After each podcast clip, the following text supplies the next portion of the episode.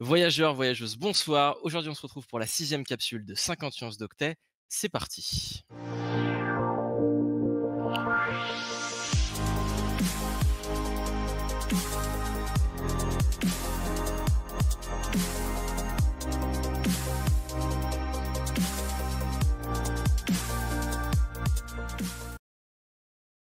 d'être avec nous ce soir. Bienvenue sur notre stream, sur notre euh, chaîne Twitch. Euh, nous sommes évidemment très très contents de vous recevoir ce soir. Je suis Guillaume, votre présentateur pour cette sixième capsule de 50 nuances d'octet. Et juste avant qu'on commence, on a quelques petites annonces à vous faire. Euh, alors évidemment, nous sommes au mois de décembre, mois de décembre qui signifie fin de l'année c'est aujourd'hui la dernière capsule qu'on va faire pour 2020. Donc euh, on a quand même un petit peu un petit peu d'émotion pour cette, euh, cette dernière capsule de l'année.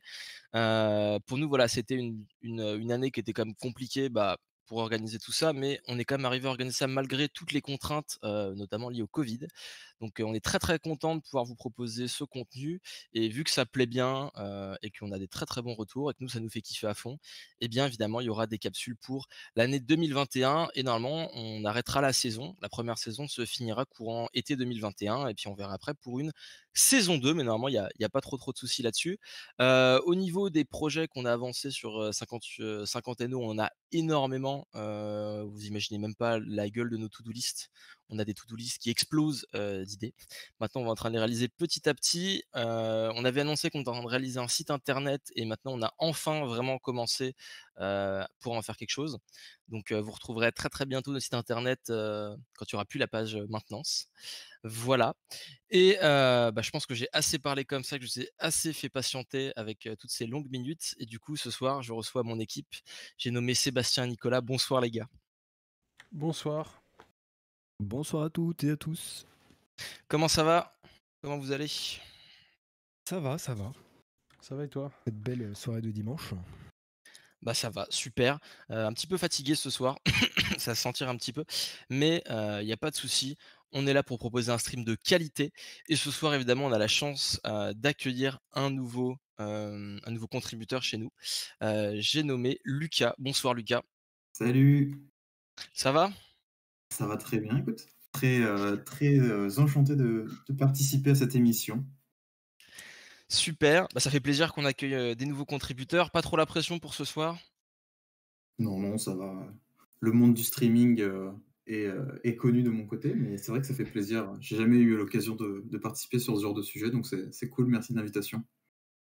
Ok, bah écoute, bienvenue dans l'équipe de 50 nuances d'Octane, ça nous fait très très plaisir de t'accueillir. Est-ce que tu pourrais te présenter en quelques mots, s'il te plaît, pour tous les gens qui ne te connaissent pas, parce qu'il y en a beaucoup qui ne te connaissent pas ici, je pense. Oui, tout à fait.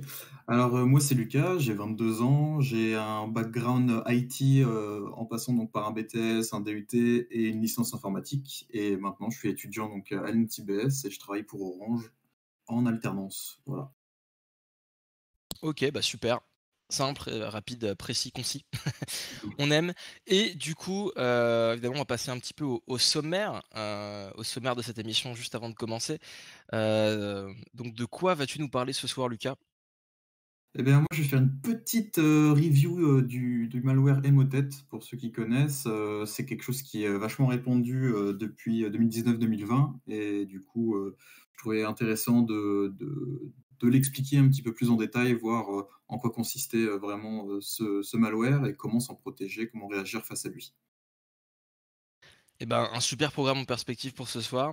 Et j'ai entendu aussi comme quoi Sébastien aurait quelque chose avec un jeu qui se passe dans un hiver en 2077. Est-ce que tu peux en dire un petit peu plus, s'il te plaît, Sébastien? Oui, alors effectivement, ce soir, je vais vous faire une petite euh, review euh, Cyberpunk 2077, donc sans spoil bien évidemment, et sur PC, je précise bien évidemment. Je vais essayer de me tenir euh, éloigné des polémiques des consoles. Et puis par la suite, je vous ferai un, autre sujet, donc ce sera Teams et le score de productivité. Super, on a vraiment que des sujets, des sujets d'actualité Ça, ça fait plaisir. Et moi, du coup, ce soir, je vous parlerai un petit peu de sécurité et des images Docker pour le plus grand plaisir de certains.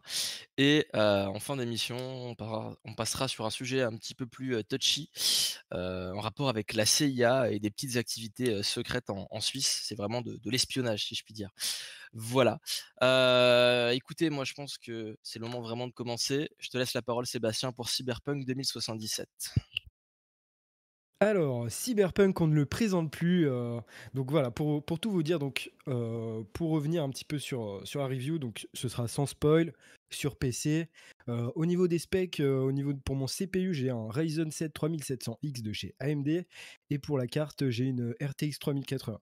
Donc voilà, ça permet quand même de faire tourner le jeu correctement. donc après 25 heures de jeu sur Cyberpunk, je viens donner mon avis sur cette œuvre vidéoludique euh, où l'on incarne V au travers de la ville de Night City. Et donc, euh, trois factions s'offrent à nous. On a les corpos, euh, les street kids, donc les enfants de la rue, et les nomades.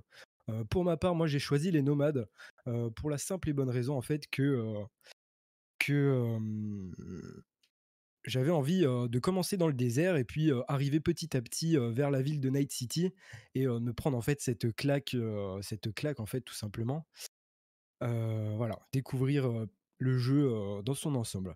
je vais vous faire une petite liste donc, des pour et des contre parce qu'évidemment, rien n'est parfait dans ce jeu. je vais commencer par les pour. Donc concrètement, on a des graphismes incroyables, donc avec une 3080 encore une fois. j'ai la chance d'avoir un PC très correct. la direction, scénaristique est, pour ma part, au top et l'histoire est très prenante on a des personnages attachants et on a une ville vivante avec une architecture vertigineuse. pour les contres, voilà, alors c'est un jeu qui est gourmand en performance, bien évidemment. quelques bugs mineurs qui vont de la désynchronisation des PNJ, donc ça peut, ça peut donner des moments assez drôles. Et puis j'ai eu, il me semble, trois crashs pour 25 heures de jeu, donc ça reste très correct. Donc si vous êtes frileux des bugs, attendez un petit peu, attendez quelques semaines, mois que CD Red Project fasse son travail, fixe un petit peu tout ça. Et puis voilà. Et puis un dernier contre aussi, c'était le fait que le jeu est pour l'instant beaucoup plus jouable sur PC et aussi sur console nouvelle génération. Sans parler des, anciennes générations qui font actuellement polémique et qui ont fait perdre beaucoup d'argent à, à CD Red Project. après donc pour la note, moi que j'ai pu donner day one du jeu, ce serait voilà, un bon 14 sur 20. Euh, j'ai pas vraiment de critères pour cette note, mais voilà, c'est une note globale pour l'instant. Après, pourra évoluer avec le temps. voilà tout. Et donc, je laisse la parole à, à mon camarade Guillaume. Ouais, bah écoute, je pense qu'on peut s'arrêter un petit peu sur Cyberpunk. Enfin, euh, moi, je sais que j'ai pris aussi le jeu je, c'est l'univers. Moi, je l'ai trouvé vraiment incroyable. Franchement, c'est l'univers. Je trouve qu'ils sont allés vraiment loin et ça fait plaisir de voir une, œuvre en fait sur euh, sur ces thématiques-là. Il y en a pas beaucoup qui traitent en fait de de, ces années-là, hein, tout simplement. Euh, mais je trouve que la vision artistique est vraiment folle. après, bon, le, jeu malheureusement manque un petit peu d'optimisation sur certaines plateformes et j'ai hâte de voir ce que bah voilà ce que ce que le studio va être capable de, nous faire en fait sur comment il va évoluer et patcher le jeu parce qu'il y a encore quand même pas mal de bugs et tout mais franchement l'univers est au top après de mon côté enfin c'est vrai que c'est un univers qui revient un peu au goût du jour aujourd'hui c'est un, univers qui était un peu perdu dans le temps parce que ça existe il me semble depuis les années 60-70 donc c'est un univers qui avait été exploité dans des livres dans des œuvres cinématographiques. Et puis bon bah là ils se sont inspirés justement de, de tout ce qui fait l'univers cyberpunk pour nous, sortir un jeu très sympa. Bah, c'est vrai voilà, c'est un, un genre qui existe depuis longtemps, mais il n'y a pas beaucoup d'œuvres qui l'ont abordé, je trouve. Et notamment, surtout récemment, je parle. Hein. ça avait déjà été abordé il y a, assez longtemps, mais, c'est vrai que voilà, ça fait plaisir de voir des, bah, des jeux un peu plus modernes qui, abordent ça. Et moi, la ville, j'ai trouvé incroyable, c'est une ville, qui regorge de, détails, d'histoires, de trucs. Quand je regarde le nombre de quêtes secondaires et tout, qui sont vachement bien scénarisées pour le coup, c'est pas des trucs à la Watch Dogs où tu as des quêtes répétitives, va chercher le chat si je reprends l'expression de Sébastien, c'est va chercher le chat euh, dans le sur le sur le dans l'arbre. c'est ça. Euh, alors côté courant, la question que tout le monde se pose expérience euh, à faire avec ou sans la censure de la nudité? on a un mode censure de la nudité? Je savais pas. ils, ont, activé mmh, justement un mode justement pour les streamers pour pas que les chaînes se fassent bannir parce que justement le, réalisme du jeu a entraîné quelques problématiques en particulier sur Twitch et du coup il y a une option pour, pour censurer la nudité et, permettre à tout le monde de le streamer sans souci. Ah, pour le coup, j'aurais jamais cru justement que ça aurait posé problème parce que bon bah effectivement bon ça reste un jeu vidéo hein, quand même. Et puis je pensais justement qu'ils mais là du coup c'est de façon automatique qu'ils se font bah, en fait, dans, les oui, oui, c'est ça. Tu as, le, bot, bot Twitch, et puis dans les paramètres, du coup, directement, tu peux venir censurer, euh, censurer la du, du, jeu. Et euh, moi, j'ai une question justement, puisque j'ai vu passer une actu là-dessus où euh, il y aurait eu des bugs justement sur le jeu qui n'exploiteraient pas l'hyperthreading des processeurs AMD. Je sais pas si tu as vu passer l'info. Mmh, alors pour le coup pas du tout, mais c'est vrai que bah, c'est fort probable. Moi c'est vrai que j'ai dû j'ai activé l'option Game Boost, il me semble, pour AMD sur mon processeur. Et puis bon, bah, ça, il me semble que ça réduit le nombre de cœurs pour prioriser quelques cœurs en particulier. Et pour le coup, j'ai pas vu de grosse diff pour le. Game Boost, logiquement, désactive l'hyperthreading, je crois, pour justement se concentrer sur les cœurs logiques, sur les cœurs physiques, pardon. Mais justement, j'ai vu passer pas mal de, tickets sur le fait que bah, les, cœurs logiques sont pas exploités par le jeu, ce qui fait que bah, tu as la moitié, des performances, euh, la moitié des capacités de ton processeur en fait, qui sont, sont pas exploitées. Et euh, du coup, il y a des fixes, des hotfixes qui sont passés, mais pour le moment, j'ai pas l'impression que ce soit côté éditeur, mais ce soit plutôt côté communauté avec des trucs un petit peu, un petit peu sombres. Euh. qui sont allés trifouiller les fichiers du jeu, quoi. Ouais, c'est ça, où tu dois download et, et, exécuter des trucs un peu sombres sur ton, sur ton, sur ton jeu. Donc, mais, c'est vrai que pour le coup, euh, j'ai pas vu de grosse diff, peut-être euh, aller euh, entre 3 et 5 FPS en plus quand j'ai activé l'option. Mais sinon, non, j'ai pas, j'ai pas eu trop de problèmes mmh. vis-à-vis de ça. Après, je pense que oui, il y a peut-être des soucis. C'est vrai que j'ai vu aussi par rapport aux cartes graphiques AMD, il y avait des petits soucis. Il y avait des petits soucis parce que du coup, le DLSS, l'équivalent du DLSS pour AMD, est pas encore bien intégré, il me semble, ou même pas du tout pour, mmh. pour le jeu. Et donc à l'avenir, il serait justement mis en place. Ah, parce que sans DLSS, il pique quoi le jeu. Mmh. C'est franchement après c'est dommage. en termes de perf, il tire beaucoup beaucoup et je suis un peu déçu de voilà ma 1070 Ti et mon Ryzen 7 2700X. Les deux ils sont un peu. Je, sens qu'il y, a un bottleneck quelque part. La carte graphique elle est tout le temps à 100%, ce qui est un peu un peu désagréable. Alors pourtant j'ai baissé un maximum de d'options quoi. J'ai vraiment dû baisser un max de trucs et et ça, c'est un, peu dommage. Donc j'espère vraiment qu'avec les patchs, tu auras des optimisations, notamment quand on avait parlé tous les deux, tous les deux Seb tout à l'heure. Tu sais le, coup d'avoir d'avoir des entités qui se rentrent les unes dans les autres et qui, font des ah collisions et du coup bah, au niveau de la physique, quand il y a des objets qui, qui s'entrechoquent à l'infini, bon bah c'est très gourmand en performance. C'est ça. Après, même, j'ai l'impression que c'est maintenant la tendance des jeux, c'est d'avoir des grosses villes très, très cosmopolites, très, enfin, avec beaucoup de contenu en fait. Alors qu'avant, tu avais des open world, mais tu vois, c'était beaucoup plus grand en mmh. termes d'espace, et du coup, tu avais beaucoup moins d'assets à charger en même temps. Si tu avais moins d'assets à charger en même temps, bah, c'était beaucoup plus simple, quoi. C'est-à-dire que tu as ah. en mémoire, tu pas besoin d'avoir autant. Là, tu es obligé de processer tout en même temps, plus toutes les IA qui deviennent.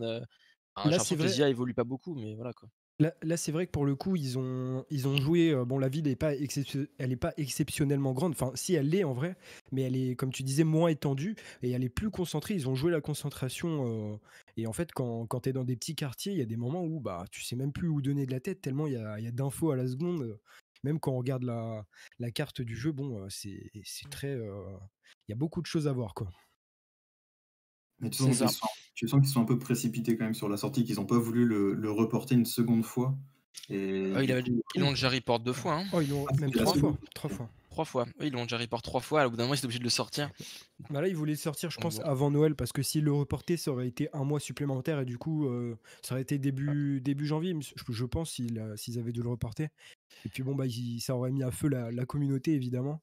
Et puis je pense qu'ils voulaient jouer la carte du bon, les enfants vont l'avoir pour Noël, donc ça va potentiellement nous rapporter pas mal de, sous. Quoi.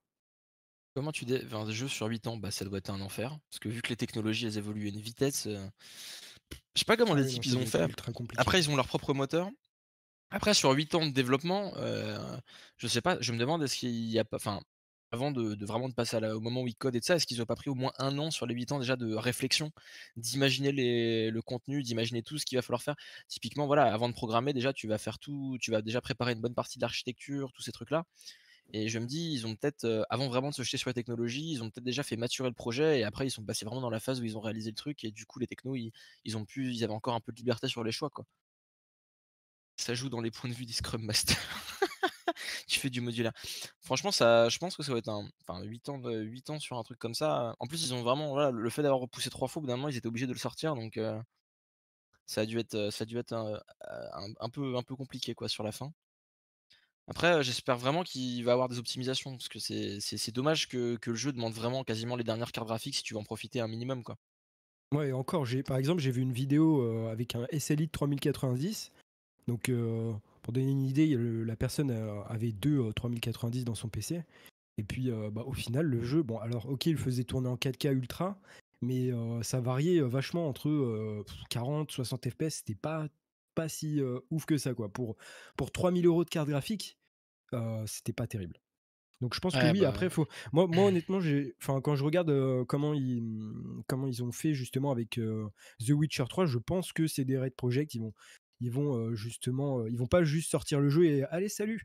Non, ils vont, ils vont le peaufiner. C'est un diamant brut et puis bon bah ils vont, ils vont nous le tailler petit à petit, comme ils ont pu faire pour The Witcher 3 quoi.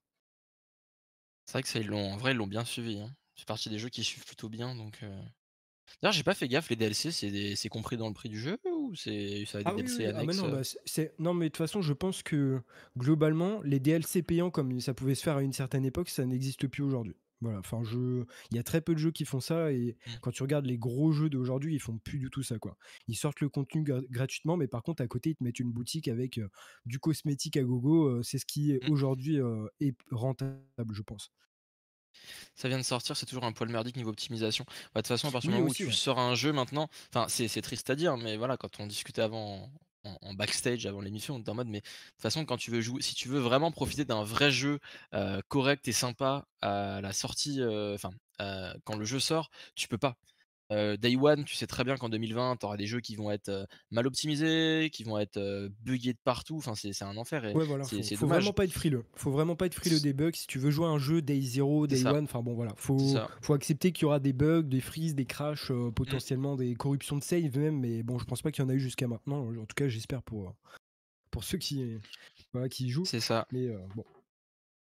Après, le, le, jeu, bon, voilà, même malgré ses manques d'optimisation et tout, je, pense que c'est pas le côté technique qui, vraiment le met en avant le truc, c'est vraiment le l'univers et le fait qu'il soit allé aussi loin, tu vois. Je pense que c'est vraiment ça. Et au final, moi, pour le, peu de temps que j'ai fait, hein, j'ai dû faire peut-être 6-7 heures de jeu, ce qui est pas non plus énorme. l'univers, il m'a, je suis resté dedans, quoi. Genre, tu veux plus en décrocher.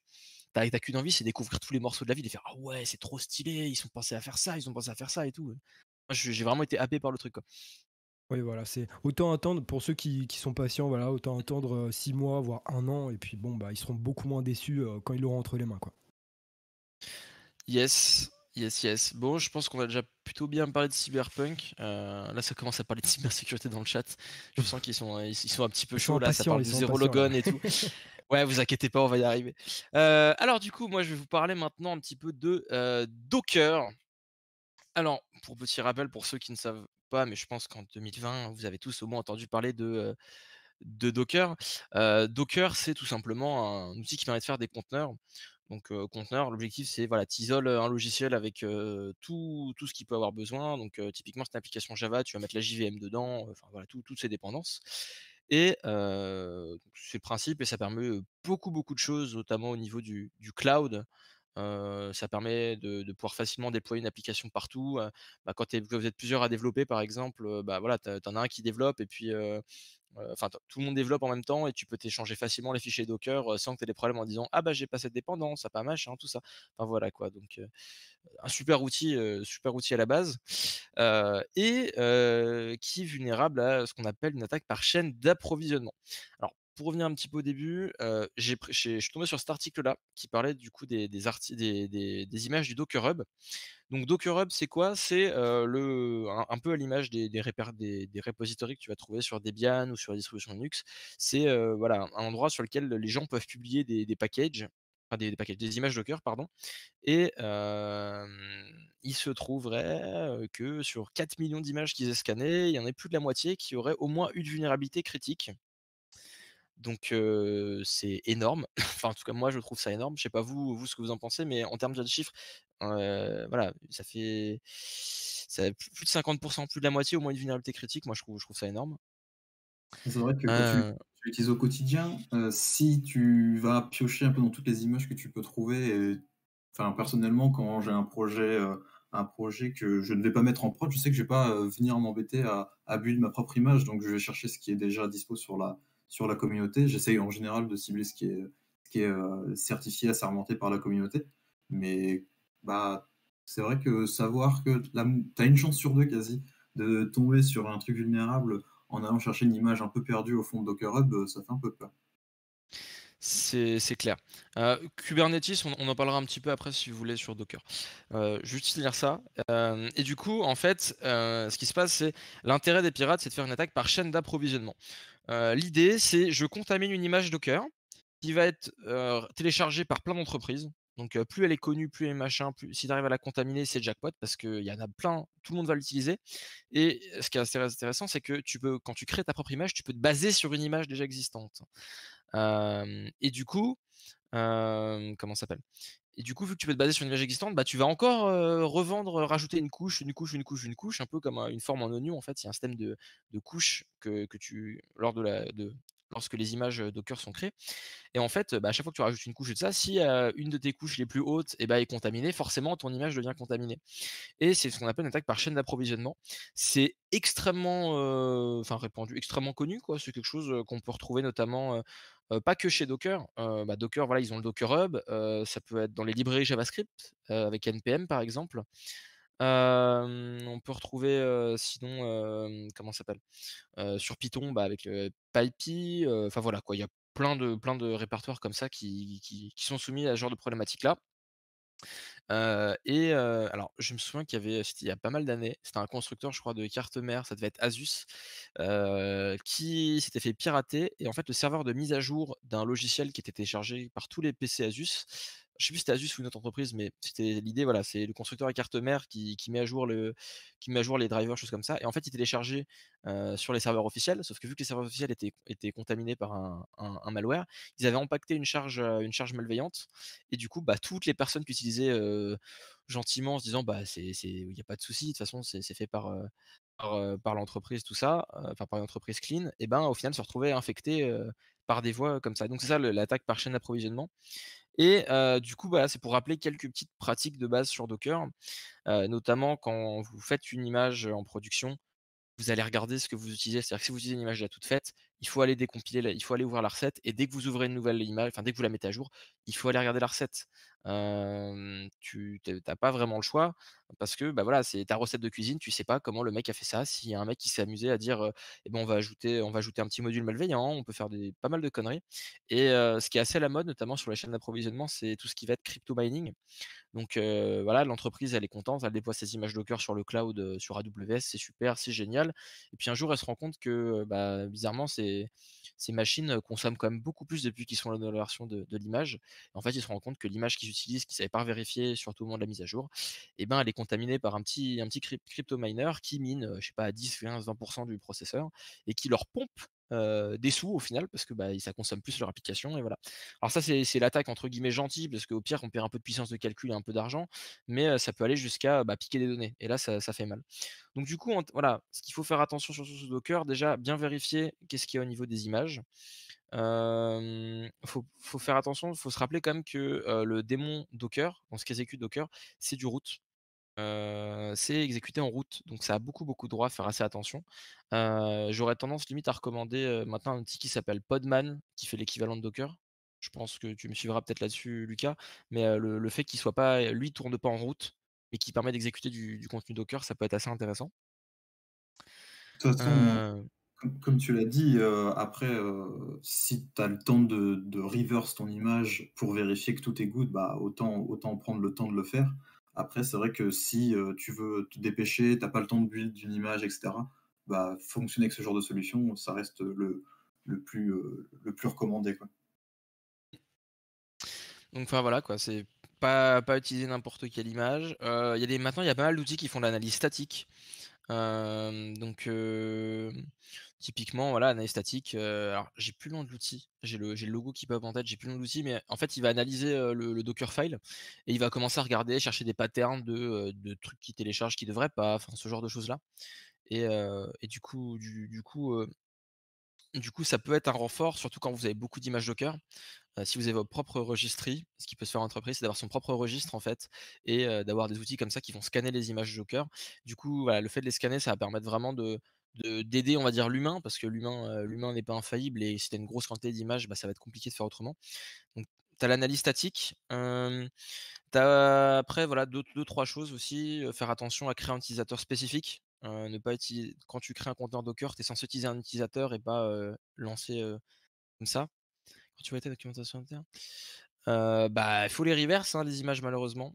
c'est c'est comme si tu t'acceptais d'installer un logiciel, mais tu savais pas, mais tu savais pas ce qu'il y avait dedans. Enfin, tu veux un logiciel open source, mais, mais tu vas pas regarder ce qu'il y a dedans et que tu es une entreprise, quoi. C'est assez périlleux. voilà, aussi faire attention à tout ce qui est surface d'attaque, donc éviter d'ouvrir des ports qui sont inutiles, éviter de, donc voilà, si vous avez une image et que vous avez des ports inutiles, faut pas les ouvrir. on va retrouver aussi des choses au niveau de si vous montez des, si vous, si vous faites des montages, des choses comme ça en réseau, entre conteneurs, choses comme ça, il faut faire très attention. la communication interconteneur, c'est aussi un vecteur d'attaque. Donc voilà, il faut, être vraiment vigilant sur, ce qu'on prend. Et la première, la première défense, entre guillemets, c'est prenez pas des images de merde. c'est ça. Et voilà, là, c'était vraiment sous forme de chiffres. Donc, je vous invite à regarder l'article. D'ailleurs, est-ce que Nicolas, notre super régisseur, pourra envoyer l'article sur, le, sur le stream, s'il te plaît? Et voilà, je vous invite à lire un petit peu. c'est pas mal de statistiques, mais ça permet vraiment de se rendre compte comme quoi il y a un nombre extrêmement important de vulnérabilités qui circulent. par contre, du coup, la question que je me posais, Guillaume, tu disais, il y a un outil justement qui permet d'analyser entre guillemets l'image Docker. C'est pas Div, il me semble, hein, de Wa Goodman sur GitHub. c'est une entreprise. Je veux que tu me l'envoies. Non, c'est une entreprise qui fait ça. C'est payant c'est une entreprise qui fait ça, c'est payant et ça ressemble à une espèce petit chien, je crois que c'est en 4 lettres avec STY, un truc comme ça. Je sais plus exactement. c'est un outil voilà, qui, scanne, je sais plus le nom exactement, mais il y en a pas mal. Merci Nicolas pour le, lien.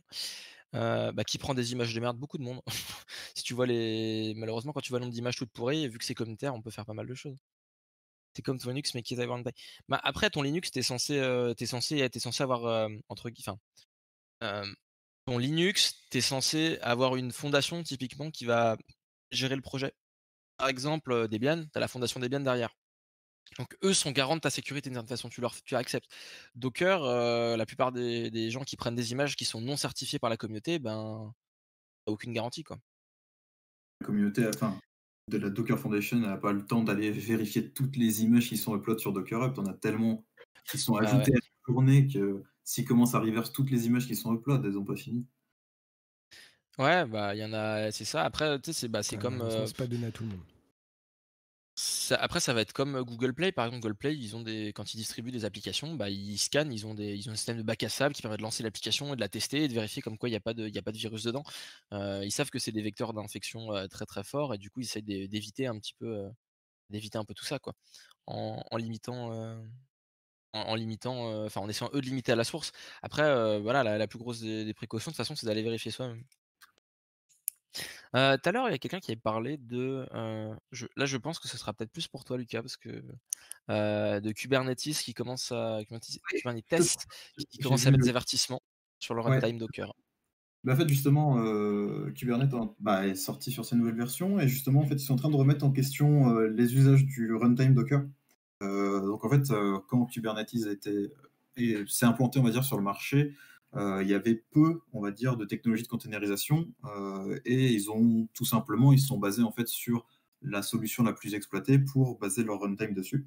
Donc en fait, ils ont pris Docker, ils ont vu que tout le monde, enfin, une grande partie du marché exploitait Docker. Ils se sont dit bon, on va faire au plus simple, on va prendre le runtime et on va l'intégrer en fait dans notre technologie. Euh, quand on parle Docker, en fait, c'est pas, euh, c'est une pile d'applications. En fait, il y a, différents modules et eux, en fait, se sont servis simplement du runtime pour build Kubernetes.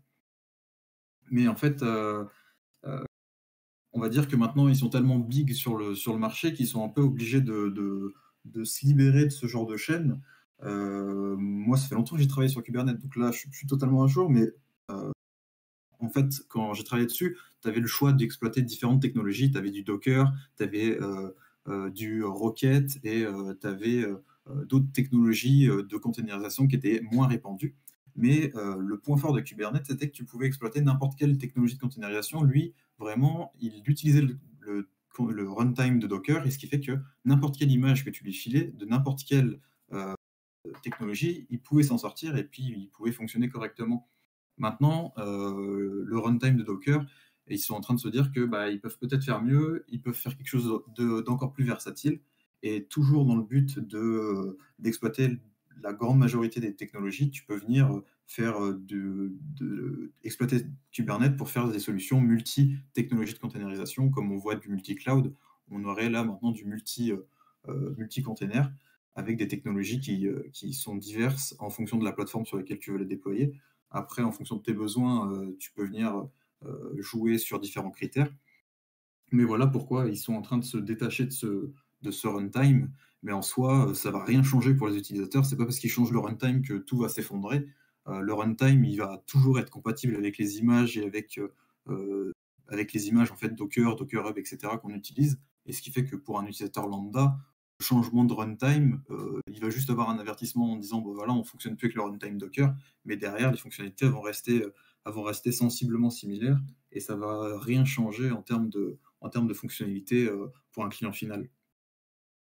Donc c'est pas la fin de Docker, enfin la fin de la fin des images Docker quoi.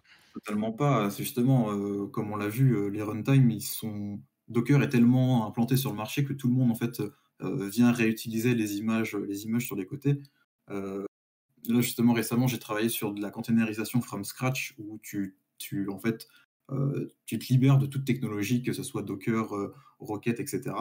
Et en fait, même lorsque tu fais de la containerisation from scratch, tu peux utiliser des images Docker pour build en fait un système de fichiers natif à, ton, à ton OS. Et en fait, le plus simple, au lieu de créer un système de fichiers au-dessus de, bah, au-dessus de ton système euh, route, on va dire, qui, qui, fait tourner ta machine, bah, le plus simple, en fait, c'est de venir décompiler une image Docker pour avoir un système de fichiers fonctionnel et léger.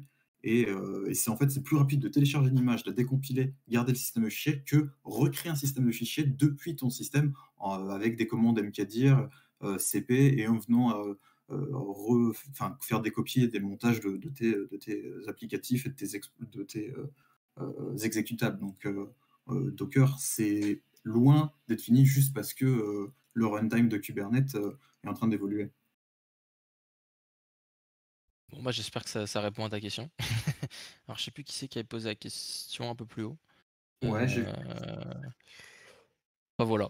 Donc, vous inquiétez pas, ça va pas mourir.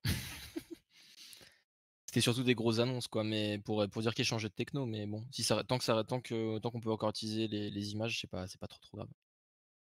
Voilà, bah, c'était un petit sujet. Je suis pas trop trop rentré dans, les détails de Docker et tout. Il y a pas mal de choses à savoir sur comment créer des conteneurs fiables. Là, c'est plus pour mettre en garde sur le fait de pas utiliser des, images, des images verrouillées, quoi. Mais il y a pas mal de, choses pour au niveau il y a pas mal de bonnes pratiques, on va dire, dans les images Docker qu'il faut respecter et ça s'apprend pas sur le tas. Donc, n'hésitez pas à vous renseigner pour faire des belles images toutes propres. Tout simplement, moi je vous propose qu'on passe au sujet suivant. donc Lucas, est-ce que tu, serais chaud pour nous parler d'un petit peu de, du fameux émotète Carrément. hop, j'ouvre de mon côté aussi le, le petit sujet. J'attends que notre régisseur mette ça en, full screen de son côté. J'ai sorti le, le, meilleur PDF cet après-midi. C'est good. Magnifique. Parfait. Même la euh, date, c'est trop ouf. T'as vu, j'ai fait ça de manière pro, hein, euh, j'ai mis la petite date et tout. Ok, bah du coup, moi je vais vous parler un petit peu des mots-têtes. J'ai fait 5-6 euh, slides pour essayer de d'illustrer mes propos de manière efficace. donc, Emotet, on va le voir, c'est quelque chose qui, est, qui a un impact assez important dans le monde, dans l'entreprise et aussi chez les particuliers parce qu'il touche vraiment tout le monde. Euh, si tu peux passer à la deuxième slide, s'il te plaît. Alors, euh, tout d'abord, je vais remettre le contexte en place euh, pour, pour ce qui est des motettes. Alors en fait, Emotet, on le connaît depuis très très longtemps, on va le voir juste ensuite sur les, sur les slides qui vont suivre. on le connaît depuis 2014, mais on a, on a vécu un contexte de résurgence assez, assez impressionnant là, sur le second trimestre, second semestre 2020, pardon.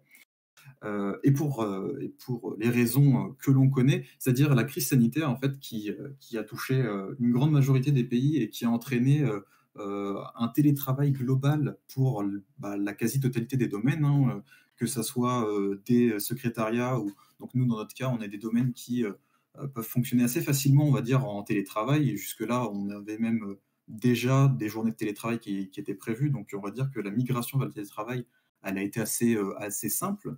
Mais il y a beaucoup d'entreprises qui n'y étaient pas préparées et qui ont un peu bricolé un système, un système, on va dire, de télétravail un peu à l'arrache. Moi, je vois dans mon entourage des personnes qui télétravaillent avec de la prise de contrôle à distance de leur bureau, euh, via du web. Enfin, c'est vraiment catastrophique. Et donc, cette crise sanitaire, elle a entraîné, on va dire, une augmentation de l'échange de mails, euh, alors que certains, euh, certains services, on va dire, pouvaient échanger en physique dans leurs entreprises. Bah là, ils se sont retrouvés à vraiment tout, tout échanger par mail, et ce qui fait qu'on s'est retrouvé avec un volume de mails extrêmement important. donc bah, ça, on va dire que les organisations criminelles sont elles n'ont pas mis longtemps à s'en rendre compte et du coup elles ont euh, produit une large, de larges campagnes de phishing, euh, que ce soit phishing ou spear phishing, ça a été extrêmement efficace parce que bah, euh, volume de mails et télétravail, bah, ça n'a pas fait bon ménage. les gens, ça été beaucoup moins, on va dire, faisaient beaucoup moins attention sur ce qu'ils ouvraient. Et donc, ça a entraîné une résurgence énorme, une introduction massive du malware, que ce soit donc chez les entreprises et aussi chez les particuliers. Hein. Euh, parce que euh, bah, les, les, personnes avaient euh, utilisé aussi bien des PC, on va dire, pro, qui, qui ramenaient chez eux, aussi bien leur, leur PC perso. Donc, on va dire que Emotet a été réintroduit comme ça super facilement, comme on le voit sur, sur le petit graphe que j'ai mis en dessous. donc là, c'est de 2017 à aujourd'hui. donc on verra ensuite qu'il date bien avant ça. Mais donc on voit que là, à partir de juillet 2020, on a une explosion euh, de la recherche parce que bah, fait énormément parler de lui. Euh, et donc, si tu peux passer à la slide suivante, s'il te plaît. Euh, voilà, donc on, se rend compte que justement la, vague Emotet, elle est énorme. là, j'ai pris, j'ai pris rapidement Google Actualité et puis j'ai sorti tout ce, qui est en rapport avec Emotet. Donc on voit de nombreux sujets. celui qui, m'a fait moi le plus tilté, c'est surtout euh, celui de la victime euh, de, l'hôpital allemand qui a été victime en fait d'hémotète et qui a entraîné en fait le décès d'une patiente. Euh, donc l'entièreté du système d'information de l'hôpital a été, a été chiffrée et verrouillée. Et, donc, il y a une, personne qui est décédée parce que bah, les médecins n'ont pas pu réagir avec, avec leurs outils. Ils n'avaient pas, pas les outils sous la main, on va dire ils étaient limités dans leur, dans leur, euh, dans leur mouvement. Et donc, euh, euh, on a, on va dire, une, une personne décédée à cause des. Hein. c'est l'une des premières fois qu'on rencontre ce genre de, cas. Et, et donc, pour suivre, voilà, on voit qu'il y a énormément de, énormément mouvements autour de, autour de ce sujet-là. donc, si tu veux passer à la slide suivante, donc pour faire un petit peu l'historique l'historique du virus et ce qu'il est en, en lui-même. Donc Emotet, c'est un malware donc, qui prend la forme d'un trojan, donc un cheval de Troie, euh, qui est impliqué donc, dans plusieurs opérations cybercriminelles. On le connaît depuis 2014. Euh, en 2014, en fait, on le connaissait sous la forme de Drydex. Un Drydex, c'est un banking trojan. C'est un, cheval de Troie qui vient voler euh, les identifiants bancaires sur les machines des victimes. Mais il est encore actif aujourd'hui et il a évolué justement donc, entre 2014 et aujourd'hui pour devenir ce qui s'appelle un loader. Un loader, en fait, c'est euh, euh, un chargeur en français. C'est, on va dire, pour faire simple, une backdoor qui va permettre euh, par la suite de charger des payloads à distance. Donc via du command and control, on le verra juste ensuite dans les chaînes d'exécution. Et, en fait, bah, Emotet, il est maintenant la, la, menace la plus répandue en 2019 et également en 2020. donc comment il fonctionne? C'est vraiment un fonctionnement assez simple. Hein. Son vecteur d'attaque, c'est les mails. Il propage des pièces jointes infectées via, donc soit directement par mail, soit par, par des liens qui vont rediriger vers des sites web. La plupart du temps, c'est des WordPress qui ont été piratés et qui servent d'hébergeurs en fait, de fichiers, de fichiers Office. Donc en fait, c'est des fichiers Word, Excel, etc. avec, avec des macros tout simplement. donc la victime, une fois qu'elle a téléchargé la pièce et qu'elle a activé les macros, bah, tu as une suite de, de, commandes PowerShell qui s'exécutent et qui permettent l'implantation des motettes sur la machine. Euh, donc aujourd'hui, il est détecté massivement justement donc sur la forme de, mail infecté, et ensuite il se répand en fait sur le réseau. On va le voir juste ensuite. Euh, pour faire un petit point, euh, c'est la menace qui est la plus utilisée dans le cybercrime as a service, tout simplement parce que une fois qu'elle est implantée, les utilisateurs ne le ressentent pas tout de suite. Elle va, vraiment se poser sur, euh, sur la machine et ensuite elle va attendre euh, qu'une autre organisation achète l'accès pour pouvoir charger des payloads qui là vraiment vont venir charger des, des ransomware qui vont vraiment eux faire mal aux, entreprises. tu peux passer à la slide suivante s'il te plaît. Ok, très bien, merci. Euh, donc euh, là, on a un petit, euh, on a un petit schéma que j'ai trouvé vraiment, vraiment bien illustré sur le fonctionnement global des motettes. Donc on voit que le vecteur d'attaque, c'est le, mail, l'email malicieux, qui va permettre de, s'exécuter, on va dire, sur une machine, une machine victime. il est en vente ce malware ou c'est un total privé? Alors, le malware lui-même, tu ne le trouves pas. Par contre, tu peux y trouver des accès. si tu sais où chercher, tu peux trouver les accès qui mènent à des machines, des machines victimes. Euh, donc une fois que le fichier s'exécute, euh, il va euh, avoir plusieurs, on va dire, il va, exécuter plusieurs tâches. tout d'abord, il, va se, déployer dans les services de la machine et va s'inscrire dans les registres Windows pour vraiment s'implanter profondément, on va dire, dans le système d'exploitation et ne pas pouvoir être retiré facilement. Donc on voit qui va s'implanter dans Système 32, etc. Euh, évidemment, il n'est pas détecté par, les, nos chers antivirus qu'on connaît parce que bah, polymorphisme, etc., euh, on ne peut pas, le, maîtriser grâce à cette solution-là. Et ensuite, euh, donc, il va essayer de se répandre horizontalement sur le réseau, donc que ça soit donc, avec du brute force sur, sur des lecteurs réseau, donc ça peut être des NAS, etc. Et également, il utilise le client mail de la machine, s'il est configuré, pour se réenvoyer de même euh, à tous les contacts en fait, de la boîte mail. Ce qui fait que justement, dans le contexte de la crise sanitaire, eh ben, euh, tu as Virginie de la compta qui va le télécharger. Et ensuite, bah, euh, bizarrement, toute l'entreprise va recevoir un mail de Virginie de la compta et va se dire bon bah c'est important, ça vient de la compta, allez on clique et, et ça se répond comme ça extrêmement rapidement, comme une comme par une ruée de poudre. Et, et aussi, on, a vu des cas où, je l'ai vu tout à l'heure passer dans le chat, où bah, il va exploiter en fait des failles connues des systèmes d'information. Donc, on peut voir du zéro logon ou, du, ou, des failles sur le Remote Desktop Protocol pour venir s'implanter sur d'autres machines. Et enfin, pour ne pas oublier ses origines, il y a toujours un petit module de hein, pour pour ceux qui l'implantent, où il va venir euh, voler euh, les identifiants qui sont présents donc, euh, dans les fichiers mots de passe. Vous savez, quand fait enregistrer mon identifiant sur, votre navigateur, et ben lui, il va venir voler ces petits fichiers-là. Et puis, il va essayer de, de, vous, de vous dérober vos identifiants bancaires pour, bah, pour se faire un peu plus d'argent. Bah, les bonnes pratiques, donc maintenant, contre, contre Emotet, comme je l'ai mis, c'est sensibiliser au phishing à l'activation des macros parce que c'est le vecteur essentiel euh, de, son, implantation.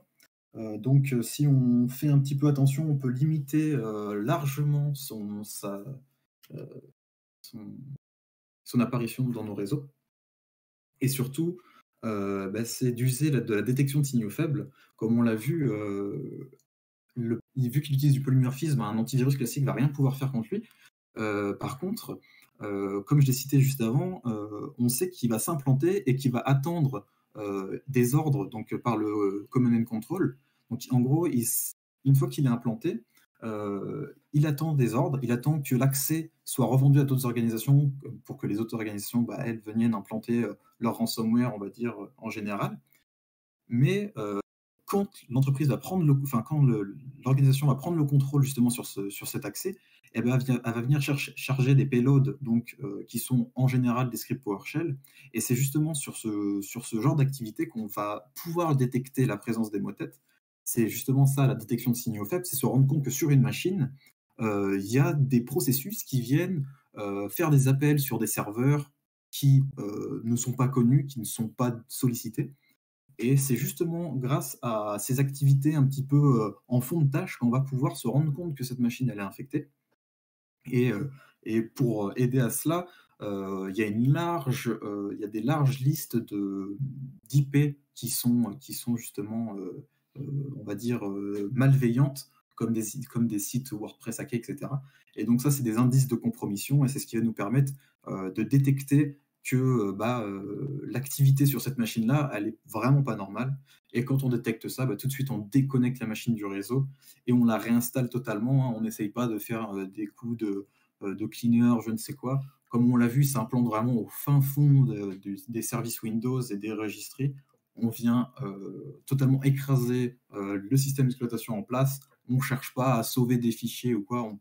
Voilà, c'est soit ça, soit on perd tout le SI. Donc on écrase tout, on reprend la machine à zéro.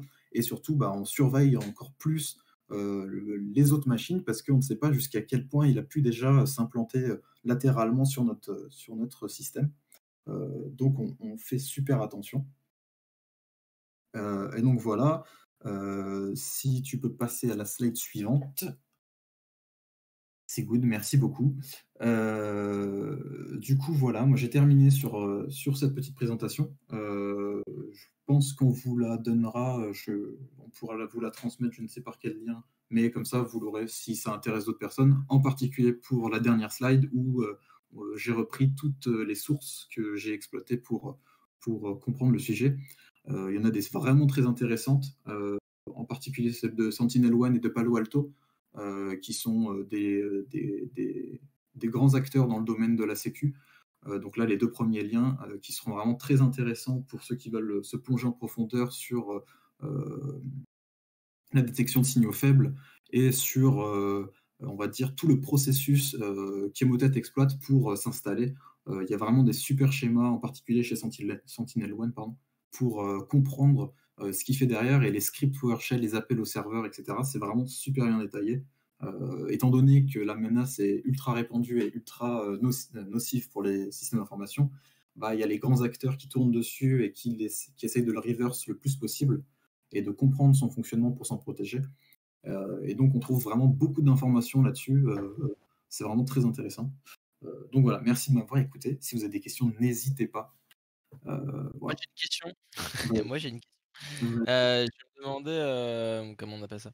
Je me demandais si tu disais, voilà, il faut tout réinstaller forcément, mais comment tu fais si c'est tes serveurs qui contiennent tes données qui sont infectés C'est-à-dire que tu peux absolument tu peux bah, arriver à garder ou je sais pas, comment tu fais ça? Là, c'est à toi de, jouer un peu du pour et du contre. à quel moment tu l'as détecté? Si tu l'as détecté, on va dire, suffisamment tôt, tu peux peut-être espérer déconnecter tes serveurs du réseau et essayer de sauver tes données. Maintenant, si tu détectes au moment où tu vois que tu as de l'activité en termes de téléchargement de scripts distants, là, tu peux te dire que l'attaque, on va dire que vraiment le moment il va arriver. Parce qu'en fait, Emotet, euh, en lui, en, lui-même, il fait pas peur. Enfin, comment dire Pas il fait pas peur, mais il fait pas mal. Il est là, il attend qu'on lui donne des ordres et qu'on lui dise quoi charger euh, en termes vraiment de charge utile et ce qui va vraiment frapper fort. Euh, donc, si tu te détectes avant qu'il commence à agir pour charger euh, l'attaque, tu peux peut-être essayer de sauver tes fichiers. par contre, si tu te rends compte que là, ça y est, il commence déjà à faire de l'exécution à distance, etc., euh, bah là, il euh, faut juste que tu sauves l'entièreté de ton SI parce que euh, si tu attends un peu longtemps, bah là, tu tombes sur un, un Ryuk ou, ou un, un Trickbot qui va tomber sur ton réseau et qui va venir chiffrer tout ton SI. Donc c'est à toi de, on va dire, de peser le pour et le contre, savoir si tu sauves quelques serveurs, si tu as le temps. là, là-dessus, je pense que je suis pas assez qualifié pour te dire quoi faire, mais déjà, si tu arrives à le détecter, c'est un bon point. Si tu arrives à, Ouais. vous- à te rendre compte avant de l'attaque que tu as un truc qui pue, euh, c'est déjà vraiment un bon point parce que euh, il y a des bah, il y a peu de d'entreprises qui utilisent de la détection de signaux faibles parce que c'est des infrastructures euh, de monitoring qui sont assez complexes à déployer.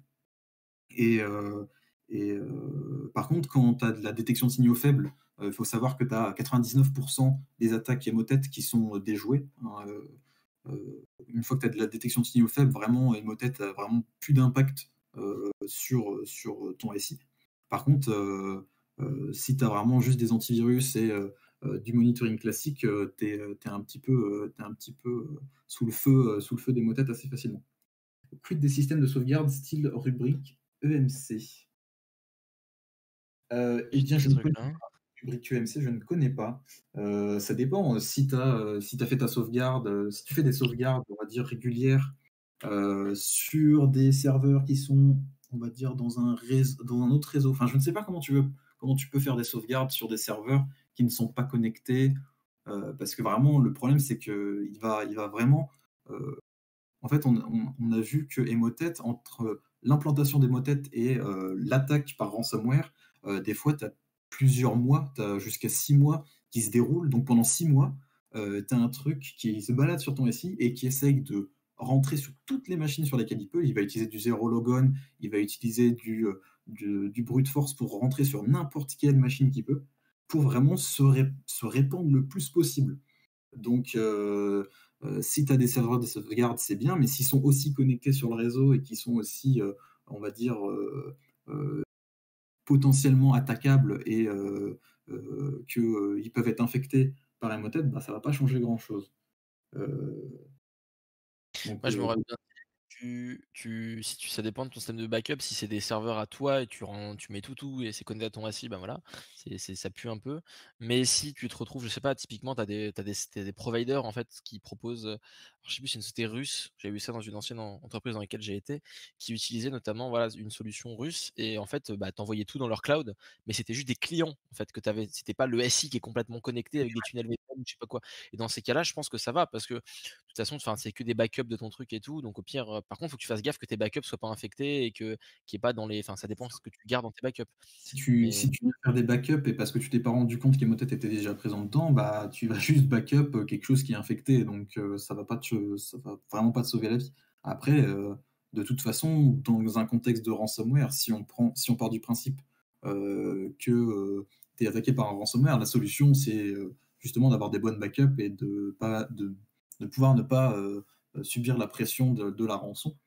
Mais euh, pour euh, combattre Emotet, la solution, avant même de faire de la backup et de la, et de la sauvegarde de ton SI, c'est d'avoir de la détection de signaux faibles pour vraiment te rendre compte de ce qui se passe sur tes machines. Mmh. Effectivement, effectivement. Bon, écoutez, est-ce que Sébastien, Nicolas, vous avez des questions sur Emotet, vous? Moi, je trouvais ça. Alors, moi, j'avais une petite question. Euh, du coup, justement, tu disais euh, donc Emotet, il va chercher par tous les moyens à, à récupérer un maximum d'ordinateurs, de, de, machines, et il fait ça de façon euh, automatisée, le brute force, euh, l'exploitation de zéro logon. Totalement. Là, ça, ça, ça, ne découle vraiment pas du command and control. C'est vraiment prévu dans euh, le malware en lui-même. C'est qu'une fois qu'il est implanté, c'est par lui-même qu'il va essayer de se répandre euh, latéralement sur ton, sur ton réseau. Euh, le command and control, il rentre vraiment en ligne, de compte quand euh, l'accès à Emotet a été revendu, puisque Emotet c'est un loader, et euh, il attend juste que quelqu'un vienne lui dire tiens, tu me charges ça sur les machines, tel PowerShell, tel script PowerShell, et, lui, jusqu'à ce qu'une organisation vienne lui dire quoi faire, il se débrouille tout seul et il vient se répandre le plus possible sur ton SI jusqu'à ce que le payload final arrive. C'est vraiment meurtrier, quoi. Ouais, totalement. C'est vraiment une saloperie ce truc-là. En tout cas, j'ai trouvé ça super intéressant. Ouais, si Nico. vous voulez, euh, Nico, si tu as des questions. euh, Ouais, je crois.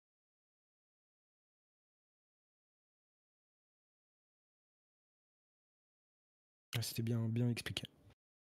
Nice, du PowerShell quit des machines sous Linux ou autre. Euh... Ah, Après, si tu reprends, euh, on va dire, les systèmes d'information, on va dire classiques, euh, dans la grande majorité des petites et moyennes entreprises, la plupart des postes clients, des postes, oui, bah, des postes utilisateurs finaux dans la boîte, ça va être du Windows. c'est sûr que, comment dire, l'entièreté d'un système d'information ne va pas pouvoir être pris d'assaut par Emotet parce que la divergence des, on va dire, l'hétérogénéité des, des, infrastructures fait qu'il hein, va y avoir un moment donné où il peut, se retrouver bloqué. Mais on va dire que déjà tous les postes clients, ça va être du Windows. bah déjà tout ça, c'est là-dessus qui va rentrer en, priorité parce que par la voie des mails, c'est là-dessus qui va arriver. Et, et ensuite, bah, en général, même si moi je suis un, grand fan de Linux et de toutes les solutions open, open source derrière, on voit qu'une grande majorité des entreprises, des PME, bah derrière c'est du Windows qui tourne et c'est justement la cible, la cible première des motettes. C'est d'ailleurs c'est très rare d'avoir des entreprises qui ont un système entièrement sous Linux, hein. enfin des, systèmes où il y a où il y a très peu de Windows. Hein. Les postes clients sont très souvent sous Windows et des fois ils sont sous Windows et c'est pas forcément un AD qui est derrière, ça peut être un, je dis pas de bêtises, c'était quoi C'est un, LDAP tout ça Tu vas pouvoir le connecter et tout. Mais en, général, tu, tu, tu, fais, tu, fonctionnes avec les deux en fait. les deux sont complémentaires en fonction de, en fonction de ton, de ton utilisation. J'ai pas, j'ai pas mal vu de boîtes qui avaient les deux. Ils avaient un annuaire LDAP et un annuaire AD et le, c'était pas exactement les mêmes annuaires, mais ça permettait des choses différentes et de se loguer sur des systèmes différents. Donc c'était assez, assez polyvalent le fait d'avoir les deux, quoi. Enfin complémentaire, pardon.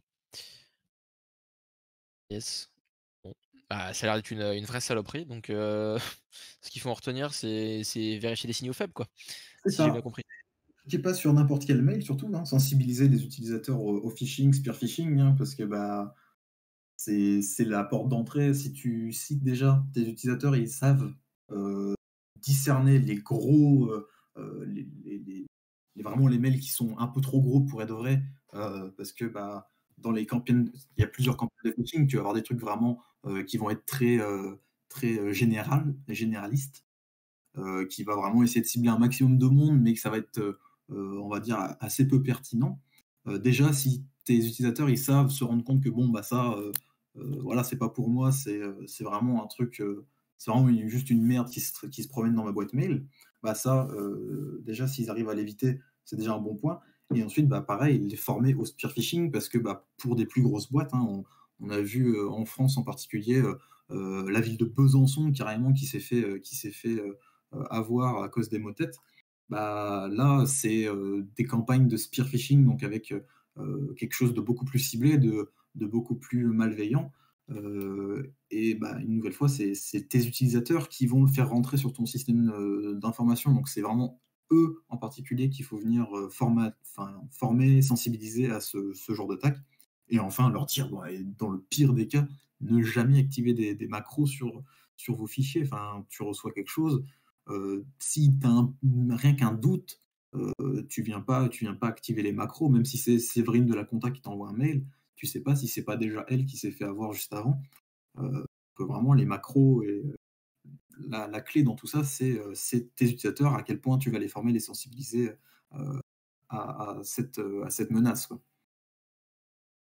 Et derrière, si tu as un SOC qui te permet en plus de faire de la détection de signaux faibles, bon, bah alors là, c'est bon, t'es es paré à tout. T'es royal. T'es royal. royal au bar. Royal au bar. Après, il faut que les entreprises aient des SOC. Hein. je pense qu'il y a une bonne partie d'entreprises qui n'ont pas forcément de SOC. C'est pour ça que j'ai adapté ma présentation. Euh, Parce que derrière, sinon, je venais vendre des services. yes. Je n'ai jamais compris pourquoi les macros ne sont pas exécutés dans des ans virtuels. Bah oui, mais euh, va demander à Séverine de la Compta euh, qui a bac plus 2 en compta et qui qui n'a jamais fait d'informatique, euh, euh, bah d'exécuter euh, ces, fichiers Excel dans un environnement virtuel. Tu vas dire, OK, là, tu le charges dans ta petite, dans ta petite VM et... ou à Microsoft de le faire. Bah là, ouais, mais ça, c'est.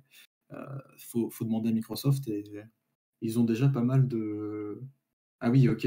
Je parle pas du. Ah oui, bah oui.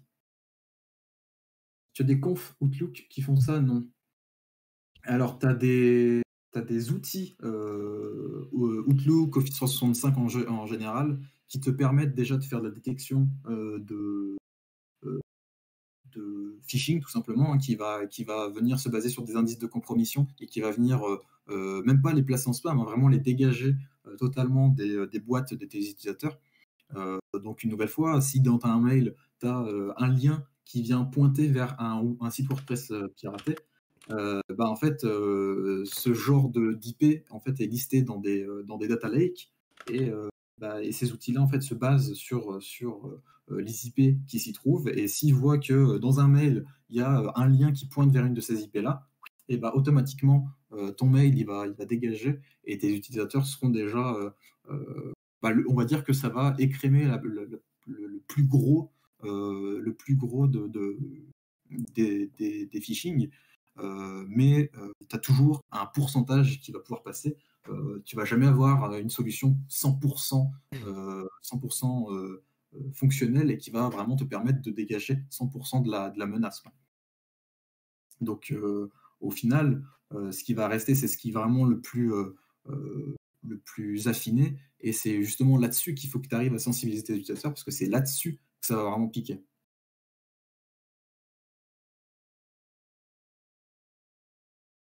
C'est dangereux les macros, c'est saloperie.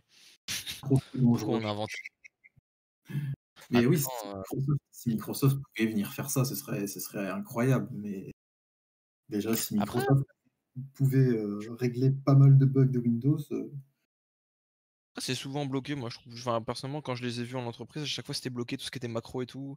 T'as as souvent Il va t'ouvrir ton fichier en mode protégé, mais si, euh, si dans ton mail ils te disent bah voilà, est-ce que tu peux me, me rentrer, je sais pas, le nom d'un tel client, euh, à l'avenir télécharger le truc, faire activer, activer les modifications pour pouvoir entrer euh, le nom du client, sauvegarder et renvoyer. Et c'est au moment où elle va, activer, elle va activer en fait la modification elle désactive la lecture seule, et c'est à ce moment-là que les macros s'exécutent sur la machine. Euh, ouais, bah, ça, c'est trouver un moyen de baisser la garde en fait. Hein. Ouais, les moteurs de, de polymorphisme. Bah, bah, ouais. Parce que du coup, les, les antivirus sont totalement inutiles. Hein. Tu as du polymorphisme derrière, tout ce qui va permettre de, de, te protéger contre ça, bah, c'est un SOC. Et un SOC, bah, n'importe qui ne peut pas en avoir un. Après, ça dépend quoi comme antivirus. Hein, maintenant, genre, je connais pas vraiment exactement comment marche maintenant vraiment les nouveaux antivirus. je sais qu'il y a pas mal de choses avec de l'IA, des choses comme ça maintenant.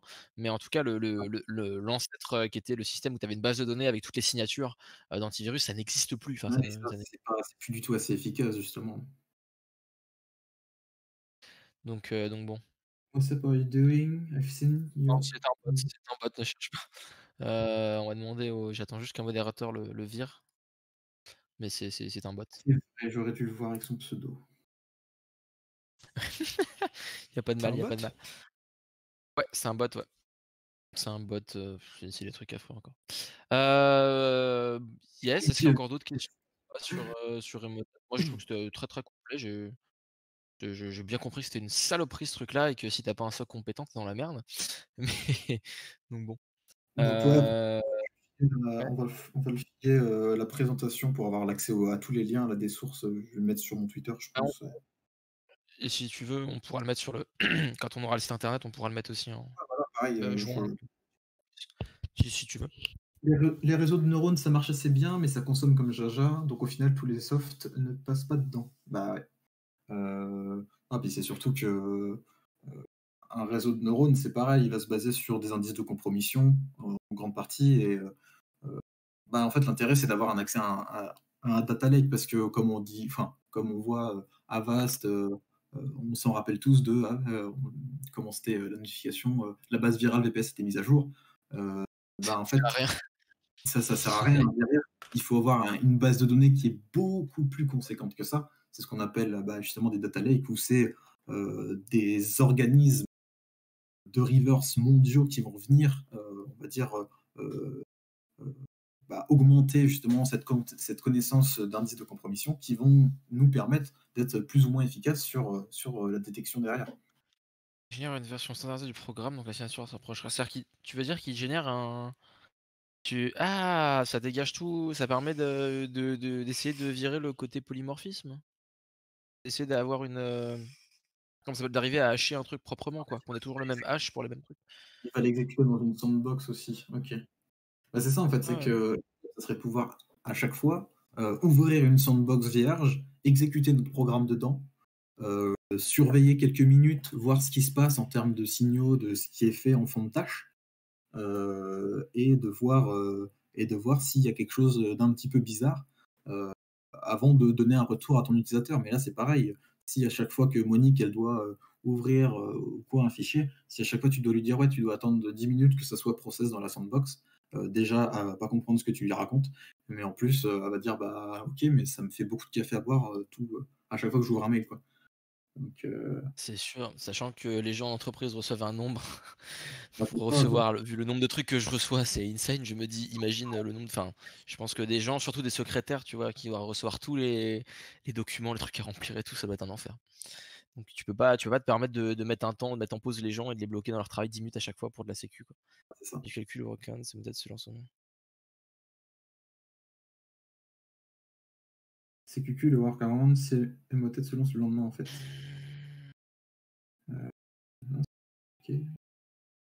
Bah, après, c'est les trucs, des fois, euh, ça peut être, euh, des fois, ça peut être euh, le serveur mail qui va automatiquement. en fait, quand tu vas envoyer le mail, automatiquement, il passera 10 minutes à être analysé par un antivirus et être lancé dans une VM. L'utilisateur se rendra jamais compte comme quoi la VM a été lancée, mais c'est dans le, c'est le serveur de mail en fait qui va recevoir le mail qui va vérifier ça hein, et passer un peu d'antivirus. ça peut être hein. cette formule-là. Mais le problème, c'est que ça demande, ça dépend de, la boîte, de la boîte quoi. Si t'as une grosse boîte, bon, t'imagines le nombre de sandbox qu'il faut lancer. Déjà, si tu une grande, t'imagines le nombre de mails qui, qui transitent, et si tu une petite boîte, est-ce que tu as les moyens d'avoir ce genre de système? Bah déjà quand je vois que déjà quand je vois que quand j'ai cherché mon appartement, quand j'ai vu que l'agent immobilier il m'a demandé que je lui envoie toutes mes, tous mes données et euh, tous mes documents qui étaient extrêmement confidentiels sur une boîte yahoo.com, j'ai voilà, j'ai grincé des dents.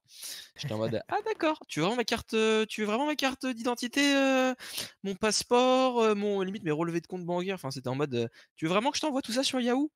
Vraiment tout donner aux ricains Enfin, c'est en mode. Je me dis déjà quand tu vois qu'ils n'ont pas d'hygiène entre guillemets numérique tout court en termes de, de cybersécurité et compagnie, je veux même pas regarder. Hein. C'est affreux. C'est affreux, c'est affreux.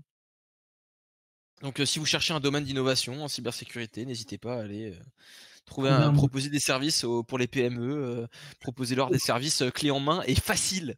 Il faut qu'il n'ait rien à faire. Développer un SOC suffisamment léger pour tourner, on va dire, euh, euh, sur une machine cliente. Hein. Si tu as, entre guillemets, un antivirus, au lieu de, check le, euh, la signature à chaque exécution de programme, vient en permanence surveiller en fait l'état des tâches qui se promènent sur ton système, tu arrives à avoir un truc comme ça qui est suffisamment efficace, tu as moyen d'avoir un truc qui vaille le détour dans le domaine de la sécurité.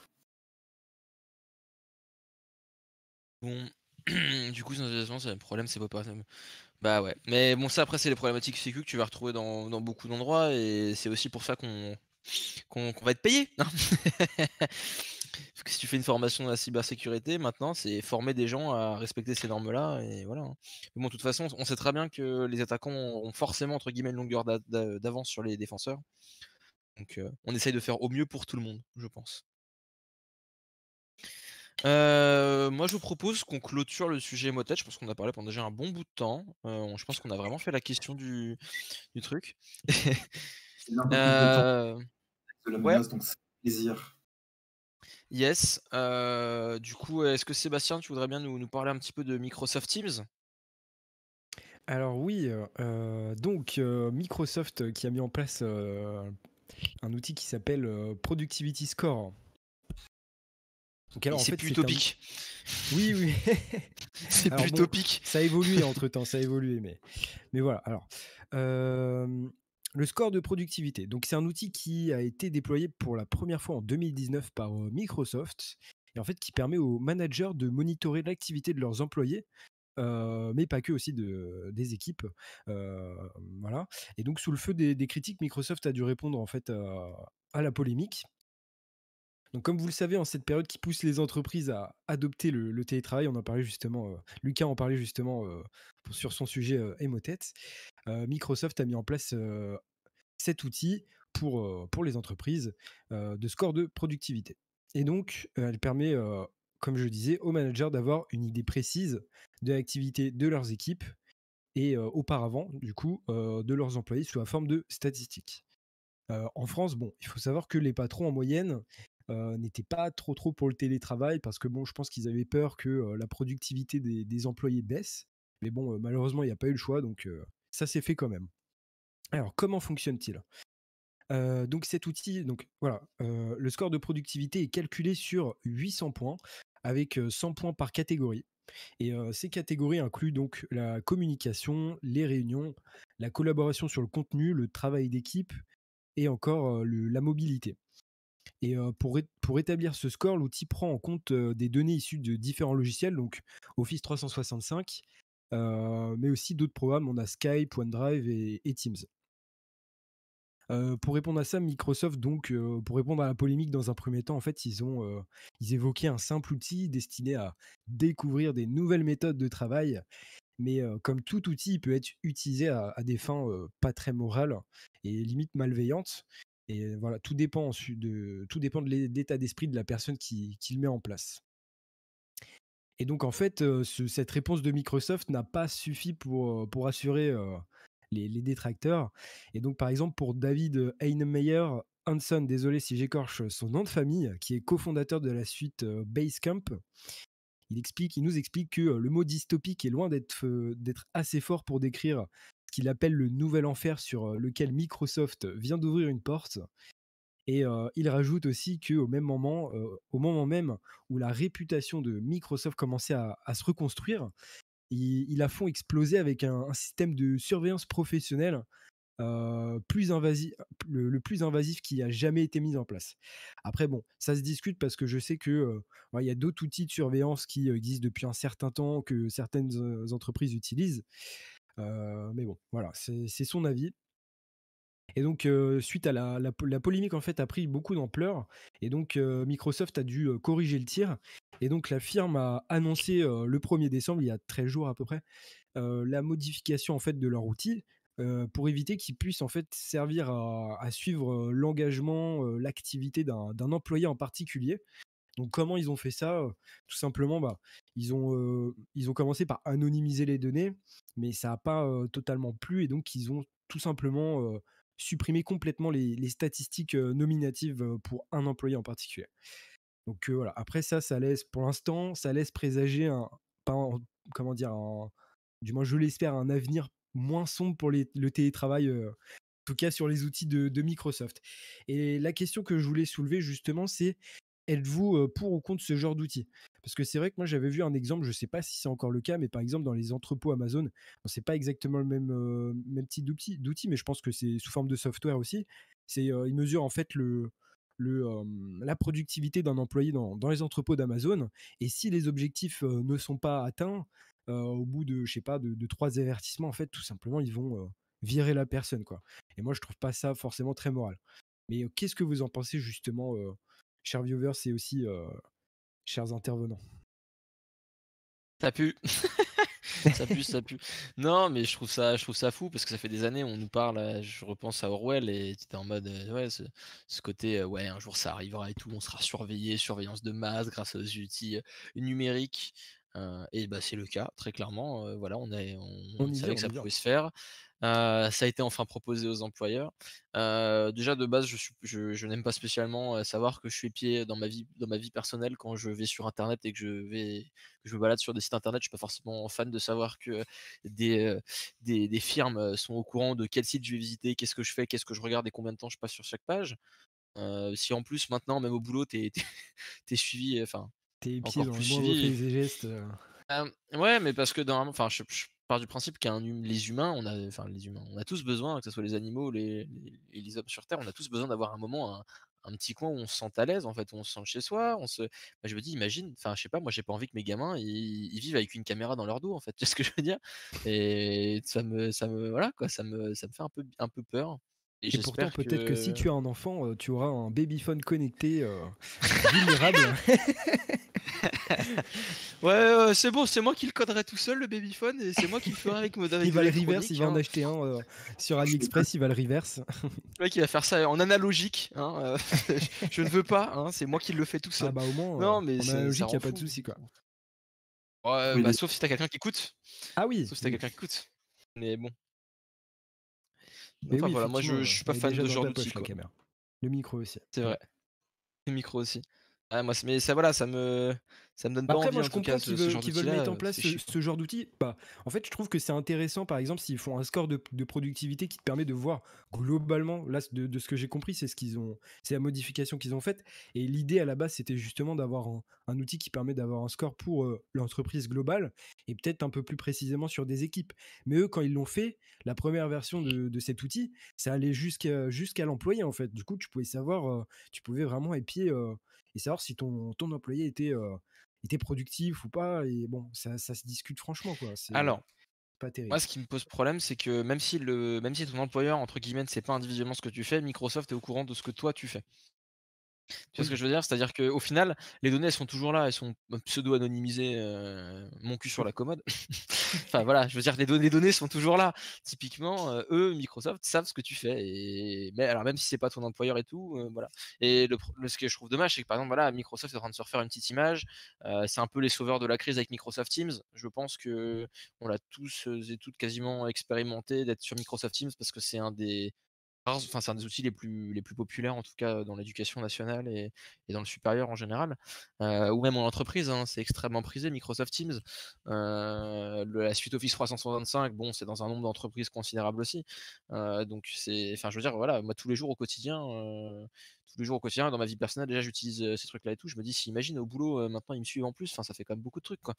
C'est pas, je sais pas, moi ça me, ça me laisse un goût très amer on va dire ce, ce genre d'outil là et je suis vraiment pas fan. Après, euh, si, c'est bien utilisé, ça fera pas, pas trop de mal, quoi. Mais bon, ça, me, gêne quand même. Au niveau de la morale et de l'éthique, euh, ça, je suis pas fan. C'est vrai qu'aujourd'hui, ils ont modifié ça, mais euh, rien ne dit justement que d'ici 5 ou 10 ans, ils reviennent pas sur, sur ça et qu'ils ne proposent pas de nouveau un outil encore plus performant. limite, qui, qui sait quel onglet tu as ouvert à tel moment. non, c'est avec Edge, hein tu utilises Edge, et bah, il, sait quel, il sait quel onglet, qu'est-ce que tu as fait. Voilà. Moi, je sais pas, euh, et vous, euh, Lucas, Nicolas, est-ce que vous avez peut-être d'autres avis? Est-ce que vous aussi le chat Est-ce que le chat a peur de. Aussi, bah Qu'est-ce que c'est Microsoft Produit humanité Vas-y, vas-y, vas-y, Lucas. Je, on répondra à la question après. Je suis sensiblement de votre avis. Moi, je sais que d'un point de vue infra, quand je dois mettre des trucs en place, je n'irai jamais chez Microsoft parce que je suis habitué avec mes infra Linux, etc pour avoir des trucs euh, que, je maîtrise bien et que je sais qu'ils fonctionnent bien. Euh, après, c'est vrai que du côté de Microsoft, bah, que ce soit perso, là, mon poste, bah, c'est un Microsoft. Hein. et que ce soit bah, pour le boulot, euh, ça reste du Microsoft qui tourne dans la plupart du temps. Donc, on, reste, on reste, quoi qu'il arrive, un peu sous le joug de ce genre d'activité et de, et de prélèvement de données. Mais on va dire que c'est un petit peu le prix à payer pour utiliser pour utiliser leurs outils, même si euh, on sait qu'il euh, y a beaucoup de trucs à revoir dessus. Euh, non, faut être sérieux, pas de, pas de jeu sur le temps de travail. Non, tu ne joues pas Cyberpunk pendant tes heures de travail. ouais, c'était plus une réaction par rapport au fait de jouer sur le temps de travail. non. Il faut, pas, se hein. faire épier, tu prends une. C'est un contrat de confiance. C'est un contrat de confiance. Tu prends un shadow dessus et c'est bon, ils sauront jamais que, que tu bosses. Ah oui, totalement toujours des moyens de contourner. Hein. Ah oui, c'est ça. Mais le truc, c'est que s'il faut que par, on va dire que c'est un peu comme, tu genre Secure by Design, si par, par défaut, tu dois te dire, OK, comment je vais contourner le prélèvement de ci, de ça, ça devient rapidement Ah oui, non, c'est sûr, c'est sûr. Parce que oui, on peut toujours s'en protéger, euh, comme quand tu installes Windows, tu, vois, tu désactives déjà, euh, quand tu l'installes, tu as déjà une palanquée de questions auxquelles déjà tu peux limiter l'accès à certains trucs, même si c'est pas suffisant. Mais si à chaque usage que tu as, tu dois euh, euh, être maniaque au point de te dire putain, je sais qu'ils vont me prendre ça, il faut que je fasse ça pour, euh, pour limiter, enfin, tu t'en sors plus après. Donc oui. Et passer un Mac. passer à Mac. C'est leur credo. Ils, vendent le côté security by design et le fait qu'ils font, enfin, on, est censé pouvoir leur faire confiance pour les données. Secure design, c'est beau, c'est beau dans l'idée, mais c'est loin d'être. Oui, totalement. Euh, on le vend, on, sait bien le vendre. Hein. On fait ah c'est joli, c'est secure by design. Mais par contre, euh, est-ce que derrière c'est vraiment, euh, c'est vraiment appliqué, vraiment propre? Ça, c'est une autre question. sur, bah, je travaille justement sur un audit dans, ce domaine-là en ce moment. J'ai pas droit d'en dire plus, mais bon, c'est secure by design, mais par contre, derrière, tu peux rapidement trouver des trucs qui ne sont pas sécu. Je peux faire une capsule sur ça si ça intéresse d'ailleurs. voilà, ah, très bien. Prochaine intervention, vous avez trouvé votre contributeur. Ça m'intéresse aussi. Allez, c'est bon. je te prête ma place pour la prochaine fois. Oh là là, on va pas se cacher que la prochaine fois on a déjà quelqu'un, mais euh, on peut négocier, tout peut se négocier. Vous avez un Sabine comme ça. Si, euh, si tombe malade, tu vois. Ah là là. Ah, encore un de l'NCBS, ça, ça pue ça. Après on va me dire, on va dire que je vais être sponsorisé par mon école, mais bon, c'est pas ma faute. D'ailleurs, j'en profite pour remettre le lien du Discord pour ceux qui ne sont pas encore dessus et qui ont envie de, de venir parler en dehors des émissions pour des demandes justement de participation à l'émission, hein, euh, nous on est ouvert, euh, même si vous, voulez venir parler en vocal, il euh, n'y a aucun souci. C'est avec grand plaisir. écoutez, moi je trouve que l'émission est déjà plutôt avancée. Je vous propose qu'on finisse sur le sujet de, ce sujet de la CIA, parce que ça fait quand même un certain temps qu'on est là en live. je crois que c'est la plus longue des capsules qu'on ait faites.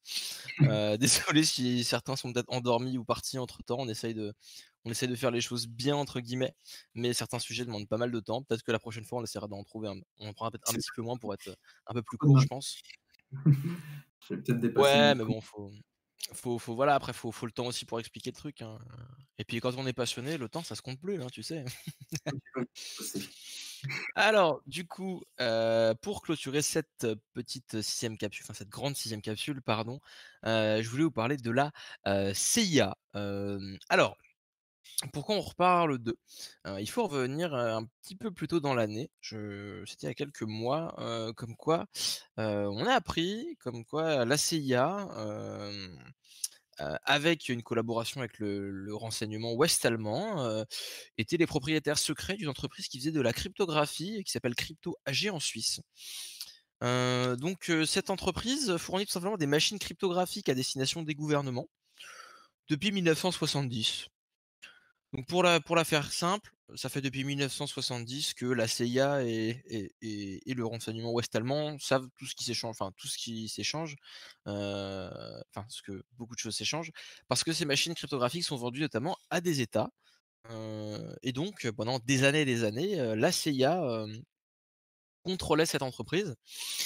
Et c'est ce qu'ils appelaient le projet Rubicon, et bah, ils ont carrément implémenté des portes dérobées tout simplement. Ils se sont fait plaisir ils se sont mis des, comment s'appelle? Ils sont mis des portes dérobées tout simplement dans, le, dans, les, dans leurs outils.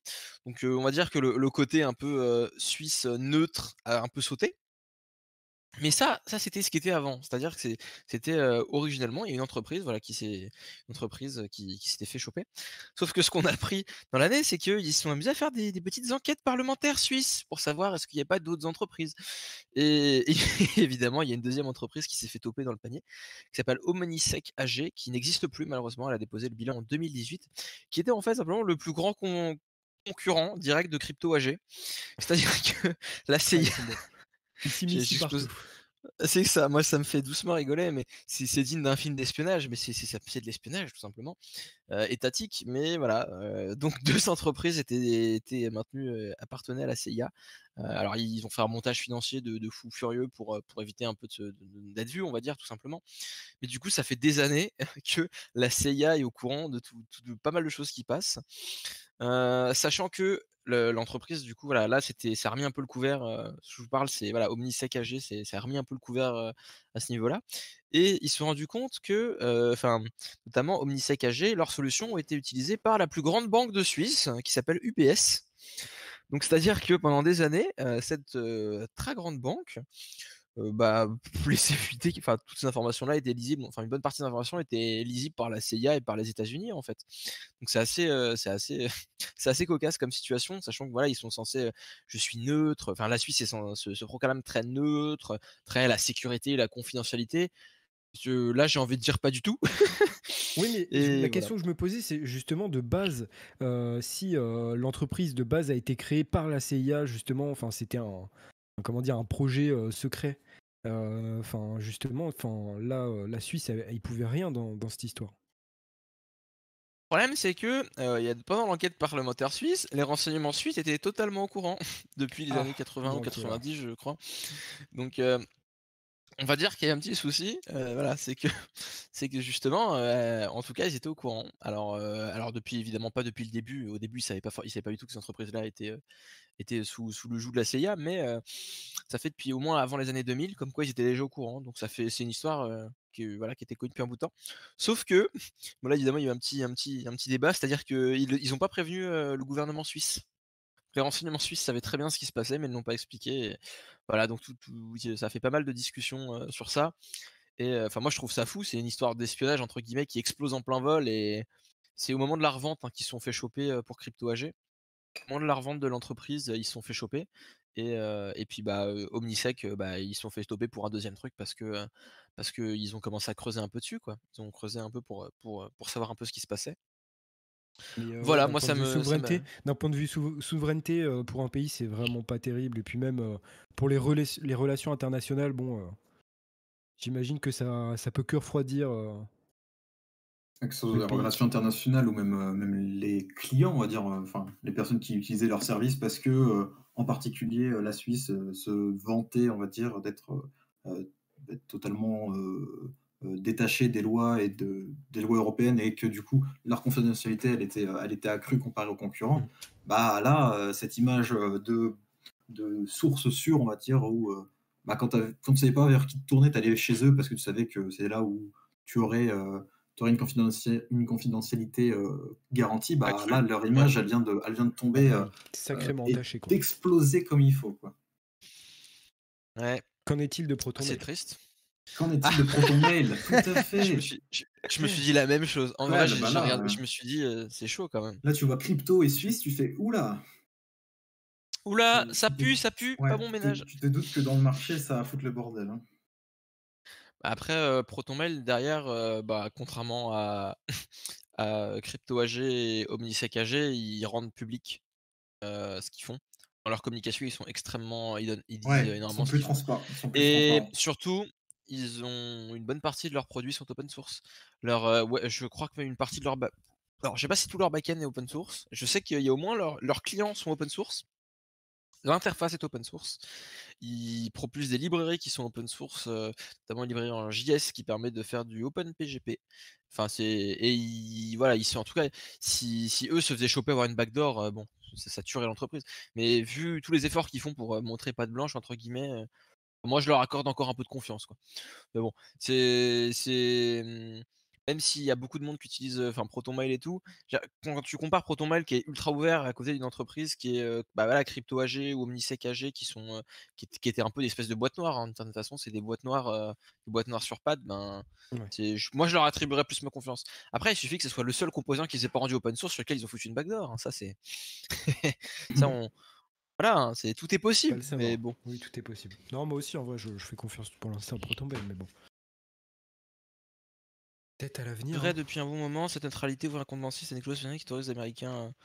Ouais, bah voilà, mais bon, c'est, mais c'est, c'est, dommage parce qu'on va dire que c'était, enfin, la Suisse c'est quand même un petit pays et c'est ce qui leur permettait aussi d'avoir un poids dans, dans l'économie mondiale et dans le, voilà, pour avoir leur, enfin, ce qui faisait aussi leur, leur, place dans, dans, dans, le monde, c'était notamment cette, cette neutralité et voilà.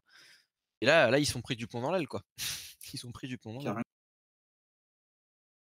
Bon, après, est-ce que ça veut dire qu'il faut forcément dire que tous les services de Suisse sont, sont, sont Je non, pense mais, pas. Non, non, mais il faut quand même le, enfin, remettre un peu en question la globalité des services qui. Mmh.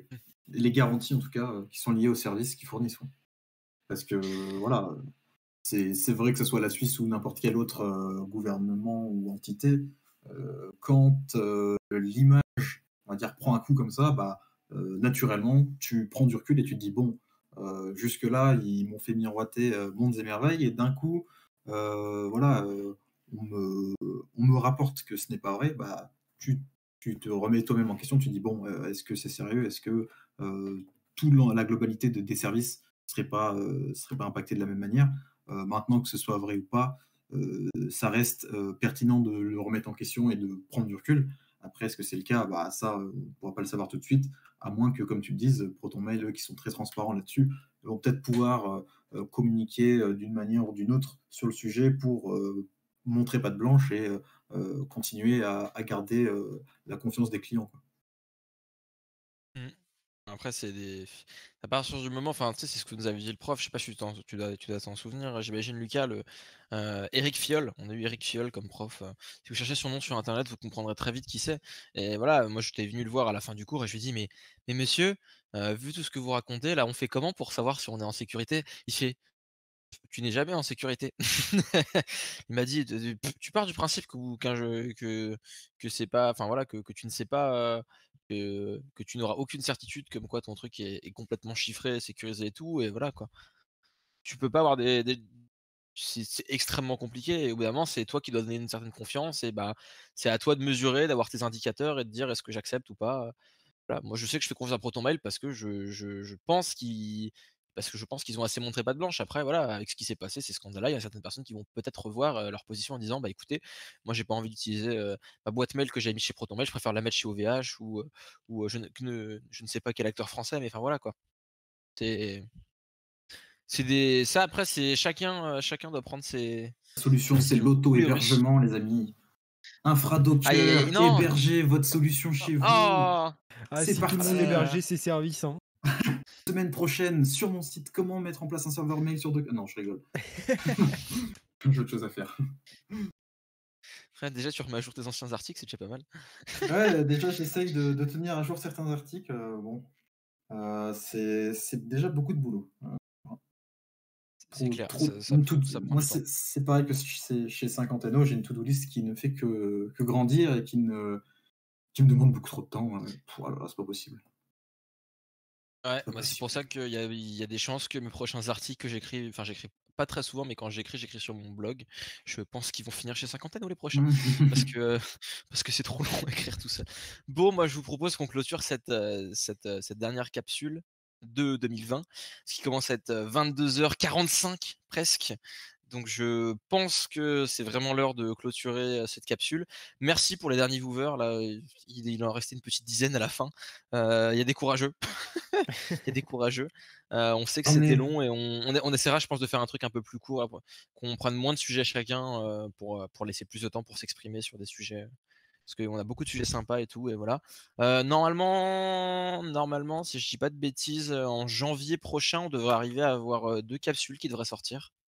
Euh, voilà, janvier, février, on devrait janvier 2 et puis février peut-être 2 aussi. Si, vraiment on est chaud, on arrivera à en sortir deux de ces deux Question. Mmh? Moi j'ai une question. Ouais, vas-y. Euh, à quand euh, une capsule marathon 24 heures? Ah ouais, non mais. Ah non mais alors. ça va être... Il va falloir des litres de café déjà. euh on en reparlera l'été prochain. Ce sera la dernière. Pour fêter ton diplôme. comme ça, je, t'engage dans un truc et tu, tu pourras pas faire autrement. Ah putain. Euh, ah, on verra, on trouvera. Ok, c'est signé, c'est acté, c'est validé. Ok, je le tweet. Alors le, Red Bull. Euh, on verra, on réfléchira, mais euh, faut déjà moi j'aimerais bien qu'on puisse faire streamer plus souvent, mais c'est compliqué. On a pas mal de contraintes aussi et voilà. après on on dirait peut-être pas trop trop, mais on a pas mal de formats qui sont en préparation et qui nous prendra aussi pas mal de temps. Mais, euh, mais donc, on, donc euh, on, verra qu'est-ce qu'on pourra vous proposer euh, à l'avenir, mais, mais voilà quoi. Du coup, sur ce, moi je vous propose qu'on ferme cette dernière capsule, enfin cette dernière capsule de 2020. je vous remercie. Insupportable. J'arriverai pas. je vous propose du coup qu'on ferme cette sixième capsule qui n'est d'autre que la dernière de 2020. Euh, je vais remercier toute l'équipe. Merci euh, euh, bah, d'avoir été là ce soir, d'avoir répondu présent à l'appel, l'appel des héros, l'appel de, nos contributeurs aussi. On est content de, pouvoir recevoir un contributeur à chaque fois. Ça fait super plaisir. merci à vous, public, de nous avoir regardés. Et puis, bah, passez d'excellentes fêtes. Et puis, on se recapte très bientôt. D'ailleurs, n'hésitez pas à vous abonner sur Twitch et à nous rejoindre sur le Discord à nous suivre sur, sur, Twitter aussi et à regarder notre site internet quand on l'aura sorti. Voilà. Du coup, moi, je vous souhaite une excellente soirée, passez de super fêtes et on se retrouve en 2021. Salut Bonne soirée. Bonne soirée. Bonne soirée.